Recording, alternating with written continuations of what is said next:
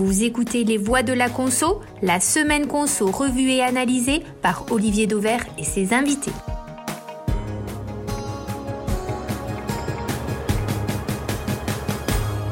Bonjour à tous, aujourd'hui nos trois voix de la conso sont Jean-Marc Ménien, directeur général d'Altavia Shoppermind et autrement connu sous son nom de blogueur Le Furet du Retail. Basile Guérin, 7 ans d'Auchan derrière lui, et jeune créateur de Captain Retail, et enfin Philippe Gottsman qui lui a plus de 20 ans d'Auchan au compteur et qui est à présent consultant en nouvelle consommation. Ensemble, comme chaque semaine, nous allons décortiquer l'actu conso et retail avec au sommaire aujourd'hui Auchan qui quitte la Chine, les shop-in-shop ou corner qui envahissent les hyper, et puis enfin Carrefour, Carrefour qui invente le prospectus 3 en 1, 3 en 1 comme la lessive. Les voix de la conso, troisième numéro. C'est parti Premier sujet donc que je soumets à la sagacité de nos voix de la conso, Auchan qui a annoncé cette semaine son retrait de Chine.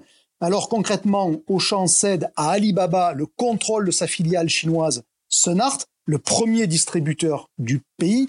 Pour être complet, je rappelle qu'Auchan avait fait rentrer Alibaba au capital il y a trois ans et que Carrefour, lui, avait quitté la Chine l'an dernier. Alors, est-ce que vous comprenez que l'on puisse céder une affaire qui est le leader du commerce organisé en Chine, le plus gros marché du monde Jean-Marc Ménien, est-ce que c'est tout simplement compréhensible d'abandonner le plus gros marché du monde quand on contrôle le premier distributeur? Oui, enfin, un premier distributeur par rapport à la vente, on va dire, physique hein, euh, pour Auchan et, et avec Sonart, bon, même si on a vu euh, l'implantation de tous les systèmes, notamment idem à Freshipo, pour faire que ces magasins soient plus logistiques. Il a clairement euh, un problème, euh, un problème d'adaptation par rapport à une évolution euh, culturelle locale. Donc 36% de ce NART, on savait finalement que c'était, même si c'était comme tu disais il y a deux ans, on savait que c'était un petit peu, on va dire, un, un, temps d'attente. Euh, L'histoire a été écrite. L'histoire a été écrite, c'est ça, à vous écouter Pour moi, oui. oui. Oui, pour moi, oui. Euh, c'est culturel, si tu veux. C'est, il vaut mieux qu'on se rabatte, qu'on revienne dans nos pays pour mettre en place ce qui semble être la piste, c'est-à-dire l'hybridation du commerce, plutôt que d'essayer de lutter contre l'hybridation du commerce qui est actée en Chine. Donc, je pense que si on peut pas euh, hybrider en Chine, on n'hybridera pas en, France. Et donc, euh, je pense qu'il vaut mieux se concentrer. Si je vais au bout, c'est presque une bonne nouvelle pas trop mal négocié parce que la valeur globale, elle est, elle est pas, elle est pas si inintéressante pour 9 milliards de dollars, euh, d'euros, pardon, au global, puisque le chèque pour 36%, enfin, le, le, la part est de 3 millions de, de 3 milliards d'euros euh, pour, pour Auchan. C'est quand même un bon moment pour eux, même si 3 euh, milliards, il va falloir qu'ils les occupent bien. si vous regardez ce qu'avait vendu Carrefour 80% il y a, il y a deux ans, ils avaient vendu 680 millions d'euros. Euh, Auchan, c'était quatre fois le chiffre d'affaires de, de, Carrefour euh, euh, en, en, Chine, mais voilà, c'était inéluctable. Je dirais qu'il y a un petit, quand même, Carrefour a gardé un petit pied de pilote puisqu'il a encore 20%.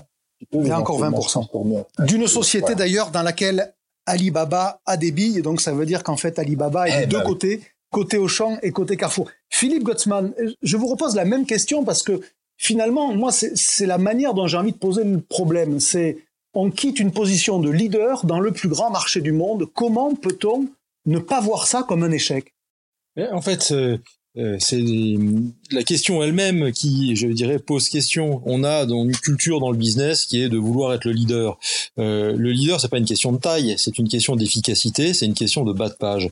Et en l'occurrence, un des points qui est marquant avec le commerce chinois par rapport à, à l'Europe notamment, c'est que la, la réalité, c'est qu'il y a en fait très peu de synergie. Il y a très peu de synergie et de gains à l'achat parce que les Jean-Marc le dit, les modes de consommation sont pas les mêmes, notamment en alimentaire et Auchan en l'occurrence est d'abord un alimentaire.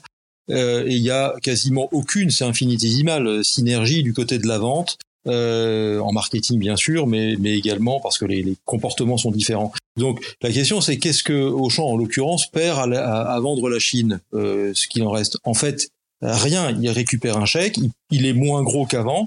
Est-ce que c'est gênant d'être moins gros et donc probablement plus agile? Moi, je crois pas. Et au contraire, euh, ces 3 milliards vont être extrêmement utiles pour donner un ordre de grandeur. 3 milliards, c'est à peu près 10 ans d'investissement euh, pour une entreprise comme mmh. Auchan euh, sur un pays comme la France. le Auchan, Carrefour, etc. ont, des parcs de magasins, vous le soulignez souvent, par rapport aux, aux indépendants qui sont un peu plus datés Donc c'est une opportunité, au contraire, de, de, de, de se donner des moyens de mmh. reconquérir euh, le, les territoires sur lesquels ils ont une réelle assise. Donc pour vous aussi, plutôt une bonne nouvelle, Basile. Basile Guérin, vous aussi, bonne nouvelle ou euh, échec? Bah, Plutôt échec, parce que bah, je pense que quand on est coté en bourse comme un, comme un groupe comme Casino ou Carrefour, bah, on est un peu plus soumis à la pression, mais quand on est un actionnaire familial comme la famille Mullier, on pouvait se permettre encore, je pense, de, de retenter des choses. Donc, euh, un peu déçu qu'on arrive aux mêmes effets euh, de recentrage alors que la structure actionnariale n'est pas du tout la même. Et après, d'un point de vue euh, humain et d'un point de vue de synergie technologique, c'est un énorme gâchis. Il n'y a pas eu grand-chose de fait. Je rejoins Philippe, c'est-à-dire que Auchan perd pas grand-chose au change, perd pas beaucoup de, il n'y avait pas énormément de synergie de réaliser, à part pense à des magasins comme Auchan Minute par exemple qui avaient été importés ou d'autres oui, choses. Il y a quelques box qui sont en France, c'est pas là-dessus qu'on va parler de synergie massive. Mais je trouve dommage à, à, à l'heure où euh, bah, en fait on est devenu un pays moins mature que la Chine de pas réussir à apprendre euh, euh comme eux ont appris de la distribution française Alors, il y a 20 ou 30 ans. Justement, qu'est-ce que à faire ce virage-là Qu'est-ce qu'Alibaba a de plus qu'Auchan? Est-ce que euh, il a le il a le point positif évident d'être chinois, d'être euh, ce qu'on pourrait qualifier de digital native retailer? Qu'est-ce qu'Alibaba avait de plus qu'Auchan pour euh, faire réussir Sunart Jean-Marc, vous qui regardez depuis très longtemps dans cette direction, euh, quelle est la supériorité d'Alibaba sur Auchan pour euh, pour contrôler Sunart alors, je dirais que sur le modèle, de, sur le format physique en Chine, euh, le format physique a, de, de, très grande taille était très à la mode il y a 20 ans c'était c'était vraiment un modèle incontournable. Mais maintenant, si vous voulez, il y a 20 ans ou 30 ans. Et donc maintenant, c'est des magasins, pardonnez-moi l'expression, mais pour des vieux. Euh, vous qui êtes allé également à Shanghai, on voit très bien qu'il y a beaucoup de monde à tôt le matin, avec euh, trois choses dans le caddie et tout. Donc c'est des formats qui ont terriblement vieilli. Et, du coup, c'était les formats des, des, des grands-parents. Et donc la nouvelle génération, elle, euh, voyait pas du tout euh, euh, l'intérêt d'aller se promener, d'aller pousser le caddie et autres, alors que effectivement, ils sont nés avec un mobile dans la main. Donc c'est vraiment culturel. Et moi, je prends pas ça comme un échec parce que je pense que Carrefour comme Auchan ont vraisemblablement beaucoup appris et certainement, euh, et espérons euh, tirer beaucoup d'enseignements. Euh, et si ces enseignements avec 3 milliards qui viennent d'être posés sur la table, si on, en profite justement pour tirer des enseignements et les appliquer en France, là, ce sera bien parce que on fera ce que les Chinois ont fait il y a 10 ans et chez nous, on en a besoin, c'est en route et il faut que tout le monde se mette à niveau. Donc, ça, c'est, c'est pas un échec. Ça dit aussi que les, les, les pure players du e-commerce euh, ont besoin de, de, magasins physiques, de offline, puisqu'ils les rachètent. Alors, on a de part et d'autre ah du oui. monde Amazon qui rachète Whole Food, on a Alibaba qui rachète Auchan, parce qu'on va le dire comme ça en tous les cas, pour l'activité chinoise, bien sûr. Ils ne peuvent pas vivre sans activité offline. C'est ça, Jean-Marc? Inéluctable. Le commerce physique ne pourra pas vivre sans le digital. Le digital ne pourra pas vivre sans le commerce physique. On voit bien notamment aux États-Unis que, par exemple, les produits frais sont le talon d'Achille d'Amazon et la bagarre se, fait énormément sur ce plan-là. On voit entre bah, euh, Target, Walmart et Amazon en ce moment, euh, ça fait rage quoi. Et aux États-Unis, en Chine, c'est ce qui s'est passé aussi avec euh, Fresh Hippo ex Rema. Euh, voilà, ils ont attaqué par l'alimentaire qui est le plus récurrent, qui est le plus. Donc c'est ces, ces catégories-là qui vont qui vont euh, développer le volume. Et mmh. le volume, ben, c'est pas forcément du trafic euh, que en ligne, c'est du voilà. Mais ce qu'il faut bien comprendre, c'est que si, même le client. Euh... Si on prolonge l'histoire, euh, un jour Alibaba rachètera tout simplement Auchan, non plus l'activité chinoise, mais Auchan. Il aura besoin d'avoir des magasins physiques sur d'autres continents que le sien. Ça, j'y crois. Philippe, Basile, Basile Jean-Marc, qu'est-ce que non, moi je crois, je crois pas que ce soit du tout le même sujet. La, raison première, outre ce que disait Jean, euh, Jean-Marc avec raison, euh, il faut revenir à euh, au début de l'histoire chinoise. Au tout début de l'histoire chinoise, c'est une co-entreprise avec Auchan et RT Mart. Les deux sont à peu près à équivalence. 15, 20 mmh. ans plus tard, il y en a un qui a en fait près de 400 magasins et l'autre une soixantaine. Je fais un peu le parallèle avec Renault-Nissan. à un moment donné, celui qui domine une alliance, c'est celui qui est le plus en dynamique. La réalité, c'est que toutes les entreprises internationales en Chine, à un moment donné, se font dépasser par les, par les, par les Chinois, qui connaissent bien sûr de façon plus naturelle leur, leur réseau et qui en plus ont une, euh, un esprit de, de, je, je, le dis mal, mais un esprit de clan, enfin une solidarité nationale qui nous mmh. échappe un peu. Et ces éléments-là ne se traduisent pas dans les autres pays. Donc, euh, je vois pas pourquoi euh, mmh. on pourrait tirer une conséquence internationale de ce qui vient de se passer en Chine. Bon, c'est cela dit un, recul plus général pour la France. Carrefour qui quitte la Chine, Auchan qui quitte la Chine, on l'oublie souvent, mais les commerçants sont aussi les vecteurs de la puissance, de l'influence des produits de leur pays d'origine. Ça, c'est inquiétant, non, finalement, quand même, sur la, la place du retail et la place de la France dans le monde, Philippe? Oui, oui, euh, complètement. J'avais déjà écrit sur ça euh, l'an dernier au moment du départ de, Carrefour et de la fermeture d'Auchan Italie. Euh, il y a depuis une dizaine d'années un repli très fort du retail français dans le monde, alors que les 20 années précédentes étaient une forte expansion. Ça traduit aussi, je pense, la, puissance économique de notre pays. D'abord, le, marché intérieur est plombé depuis une douzaine d'années et donc plombe ces distributeurs qui avaient préalablement eu les moyens de partir à l'export, ils ne le peuvent plus. Et euh, de la même façon, et en regard, on a les distributeurs internationaux, notamment du nord de l'Europe, euh, ou Costco, par exemple, qui viennent en France alors que c'était inconcevable il y a 15 ans. Mais ça, c'est pas un sujet au champ Carrefour et autres, c'est un sujet de la puissance économique de notre pays. Est-ce que ça, est-ce que ça vous attriste aussi, Jean-Marc Basile, ce que, ce que ça dit de l'influence française euh, au-delà des frontières de l'Hexagone quand on les voit quitter la Chine, puisque c'est le sujet du jour?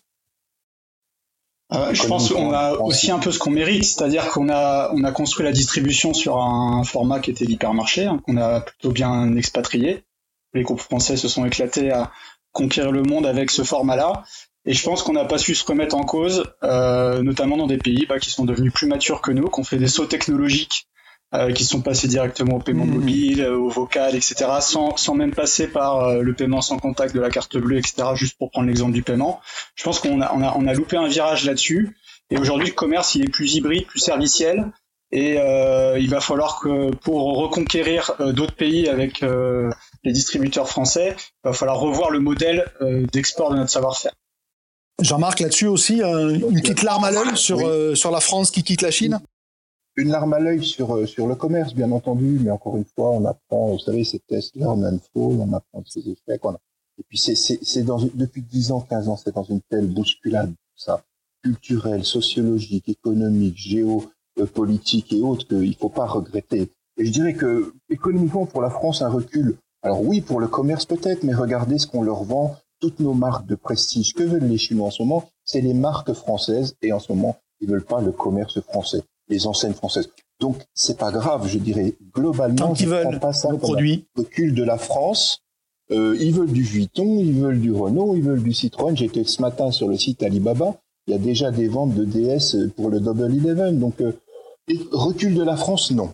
Recul des enseignes, oui, mais bon, voilà, peut-être pour mieux sauter. C'est la vie. Par la suite. Allez, on tourne la page et on ouvre un second sujet qui va encore concerner Auchan, mais pas que, les shop-in-shop qui se multiplient hyper. C'était donc mercredi matin à Amiens, Boulanger ouvrait un magasin à l'intérieur même d'un hyper Auchan, c'est ce qu'on appelle un shop-in-shop, et les exemples sont nombreux. On a Cultura, Decathlon, Electrodépôt, toujours chez Auchan. On a aussi Darty ou Aubert chez Carrefour. On a Cdiscount ou CA par exemple chez Géant. Est-ce que vous comprenez le phénomène? Est-ce que vous comprenez qu'une enseigne spécialisée s'incruste dans un hyper? Est-ce que vous comprenez qu'un hyper accueille une enseigne spécialisée? Philippe Gottsman. D'un point de vue tactique, je le comprends très bien et on sait que sur un certain nombre de ces shopping shops, il y a des résultats immédiats euh, qui sont euh, qui sont souvent probants. Mais c'est lié avant tout à l'exécution du métier et la pertinence de l'offre. en disant cela, qu'est-ce que je, dis? Je dis juste que c'est le constat d'échec de la pertinence du métier exécuté et de l'offre qui était proposée dans les distributeurs euh, qui ont choisi à un, moment, donné de déléguer. Moi, ce qui me ce qui me convient pas par contre dans les shopping shops ou du moins ce qui m'inquiète, c'est que d'un point de vue stratégique et d'un point de vue d'une stratégie de marque, et tous les distributeurs parlent de stratégie de marque aujourd'hui, c'est en fait un non-sens parce que euh, stratégie de marque, ça suppose d'abord d'avoir défini une cible client de façon claire. Et c'est ce sur quoi la distribution française est la plus fragile aujourd'hui, la plus en retard. Euh, et quand on s'associe avec d'autres marques euh, qu'on héberge chez soi, euh, c'est ça peut aller si elles poursuivent la même, du moins si elles sont alignées sur la même cible client et si mhm. elles sont en cohérence. Et donc, in fine, s'il y a un schéma d'exclusivité également. Or, les enseignes que vous avez citées, pour un certain nombre, sont hébergées chez des grands distributeurs, dans des grands magasins, chez d'autres grandes surfaces spécialisées. Euh, des grands distributeurs vont avoir euh, l'enseigne discount et l'enseigne haut de gamme euh, de, du groupe qu'ils hébergent, et donc ça traduit pour moi une chose très claire, c'est que le travail de positionnement client n'est pas fait. Et à partir du moment où il n'est pas fait, euh, il ne peut pas y avoir de partenariat stratégique sérieux sur le long terme. Et je Donc si je vous écoute, d'un point de vue tactique, d'un point de vue tactique, pardon Philippe, c'est évidemment une bonne initiative parce que ça fonctionne à court terme, mais c'est d'un point de vue stratégique que ça vous que, que ça vous ennuie. Mais oui, d'accord. Parce que déjà les marques n'étaient pas claires pour les clients, mais mais rajouter tout, tout ce, toutes ces enseignes à l'intérieur d'un même magasin, ça dilue encore encore plus le, la compréhension de la marque. Donc à terme c'est compliqué. Et je me pose même la question de savoir si c'est réellement pérenne côté euh, même industriel, parce que euh, l'ouverture de la semaine, euh, qui est par ailleurs remarquable, hein, j'ai évidemment suivi avec attention votre reportage, mais le, le les marques présentées dans le, le dans le shop in shop boulanger à Auchan Amiens sont des marques qui par ailleurs historiquement se refusaient à Auchan ou Carrefour pour des raisons de circuit sélectif.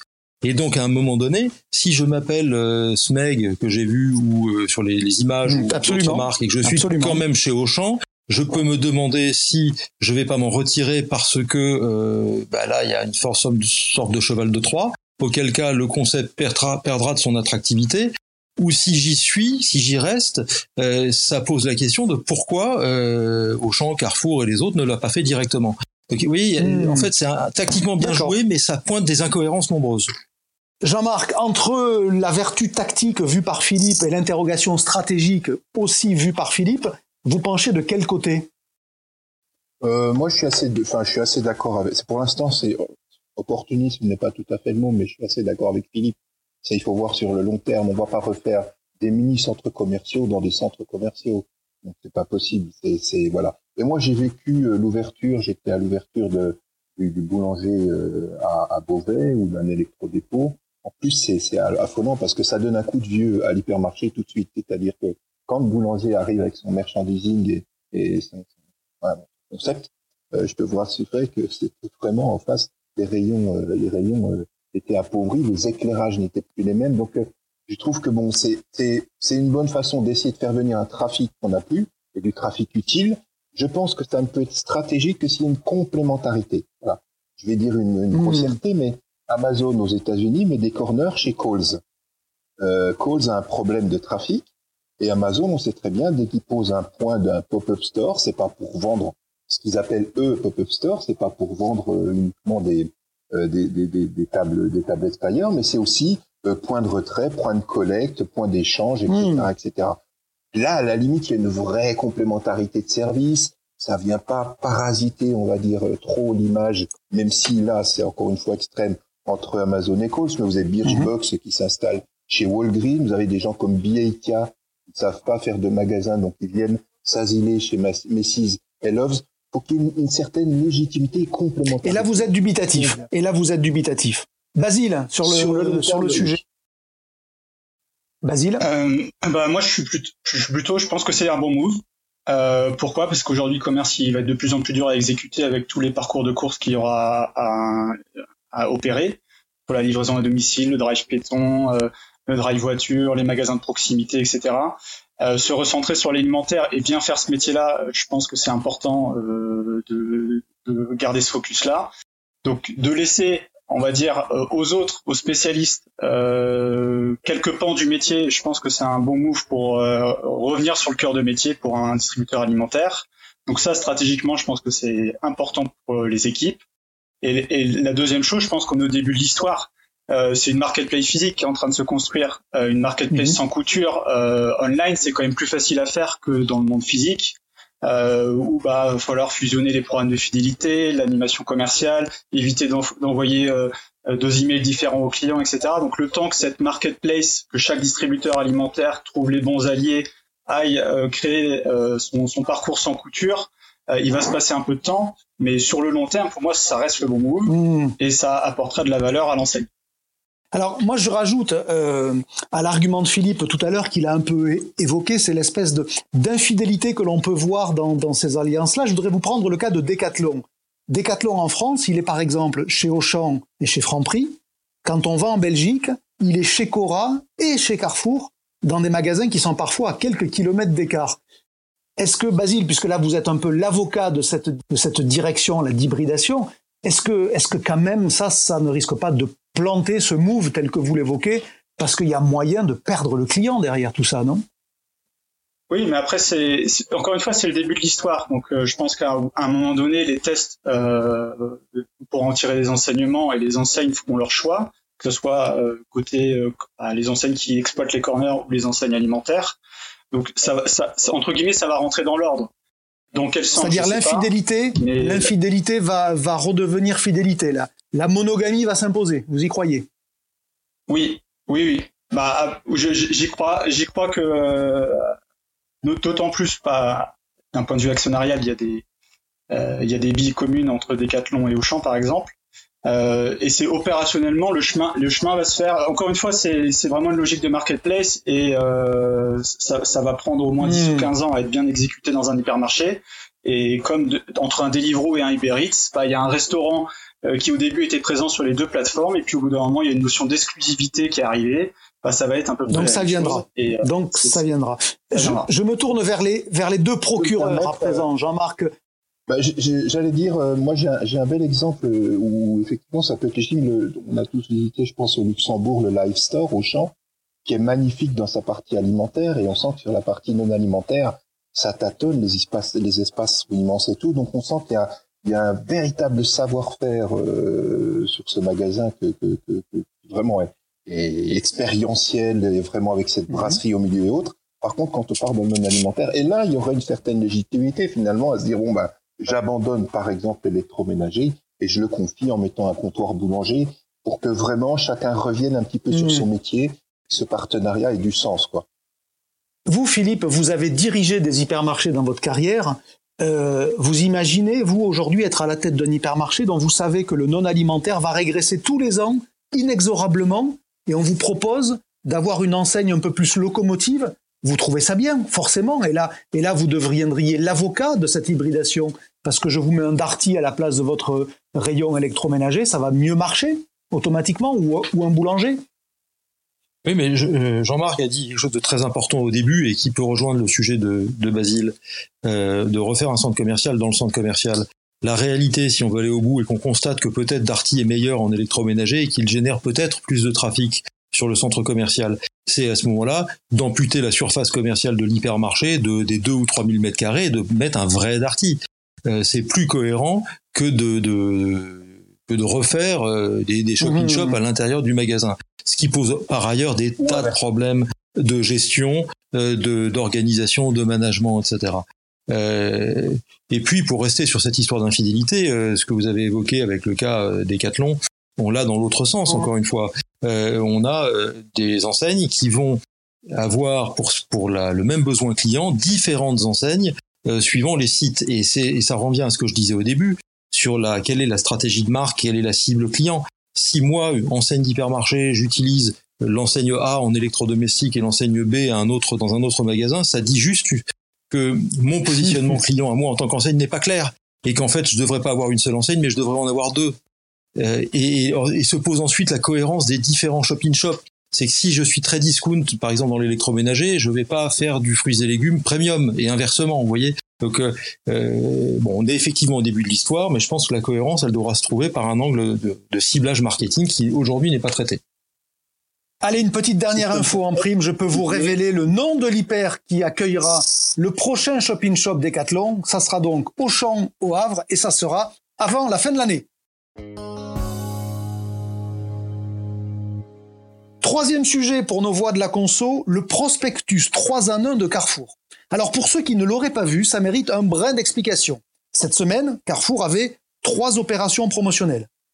Une OP beauté, une OP techno et une OP généraliste. Alors jusque-là, vous me direz rien d'original. Ce qu'il est davantage, c'est d'avoir diffusé dans les boîtes aux lettres un seul et même prospectus qui concentrait les trois opérations sur moins de pages que la somme des trois tracts séparés, c'est-à-dire 88 pages contre 128 pages. Alors pour l'expliquer à ses clients Carrefour a argumenté sur la baisse de la quantité de papier utilisé, donc sur l'écologie. On pourrait aussi y voir un intérêt économique, évidemment.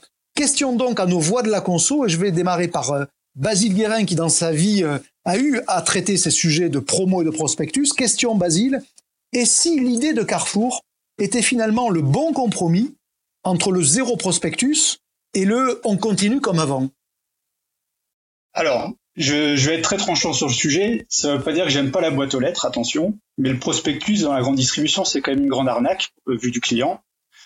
Et là, Carrefour, il s'est pas fait très mal. C'est-à-dire qu'il a quand même fait un prospectus de 88 pages, c'est quand même significatif.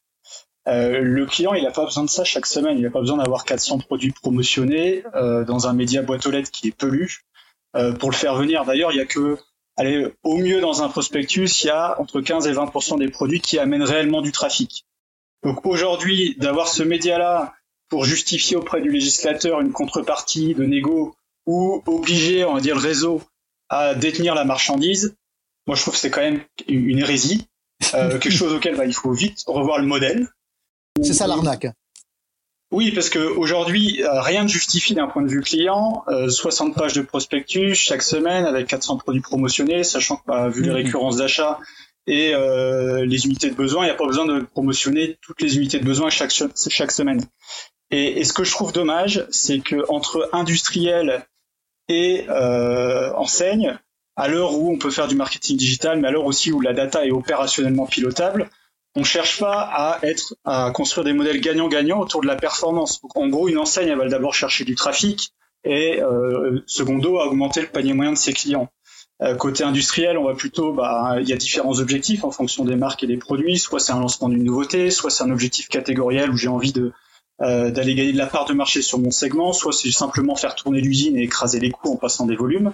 Mais euh, il est quand même possible de trouver un modèle gagnant-gagnant autrement que par euh, en parlant de nombre d'UB, de nombre de produits par page, de euh, donc, donc, Basile, si, je vous si, si je vous comprends bien, il n'y a pas assez de radicalité dans la décision de Carrefour à vos yeux. C'est ça Non, non, non, non, c'est clairement pas assez euh, suffisant. Mais c'est déjà mieux que d'avoir diffusé trois prospectus. C'est déjà un pas dans la bonne direction, vous pensez pas? Encore, encore une fois, le chemin, il, il faut qu'il soit beaucoup plus radical. 88 pages de prospectus, ça se justifie pas. Et euh, le peu d'économie qu'aura fait Carrefour sur le sujet, parce que ça reste quand même des, des tracks qui sont, qui sont lourds en, termes d'investissement euh, à distribuer, il, il, il, est, il est pas assez significatif pour changer de modèle.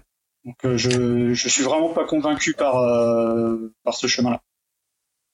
Jean-Marc, le prospectus 3 années Carrefour, est-ce que c'est un, une bonne direction? Est-ce que ça ne solutionne toujours pas ce problème de, de l'avenir du prospectus? Quel regard vous portez sur cette initiative et plus généralement le média prospectus? Alors sur l'initiative, moi je la trouve intéressante parce qu'on sait tous que on est convaincu que le prospectus ne disparaîtra pas, mais il faut en faire moins mais mieux. Il faut absolument se battre pour que le prospectus reste et soit bien travaillé avec les industriels. Le secret du prospectus, c'est vraiment quand il est bien couplé avec des mises en avant, avec des têtes de gondole, avec des opérations bien spécifiques.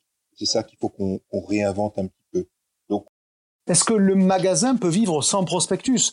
Au-delà de savoir s'il est bien traité, bien travaillé, bien relayé, est-ce que c'est un média qui, à vos yeux, est indispensable? Personnellement, je pense que c'est indispensable. C'est un outil de communication comme l'affichage de proximité, comme la radio, comme la boîte comme le, voilà et que on aura beau faire du digital, moi je veux bien qu'on mette son prospectus sur une page Facebook, mais ça remplacera jamais les 8 millions de catalogues qui sont distribués. On va peut-être pas les distribuer toutes les semaines, mais voilà. Et donc quand vous relevez votre boîte à lettres, si vous n'avez pas votre prospectus, les gens ont beau dire ce qu'ils veulent. Effectivement, il y a un gros taux de chute, mais vous l'avez quand même pris en main. Et les 30% qui restent et qui le lisent, je peux dire qu'ils le lisent vraiment. Et il y a qu'à aller en magasin pour le voir.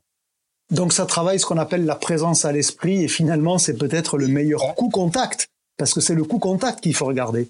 Philippe Gottsman, euh, vous avez vous aussi euh, envoyé du prospectus dans les boîtes aux lettres. Est-ce qu'aujourd'hui euh, vous feriez ce qu'a fait Carrefour d'en mettre trois dans un seul ou alors vous seriez encore plus radical?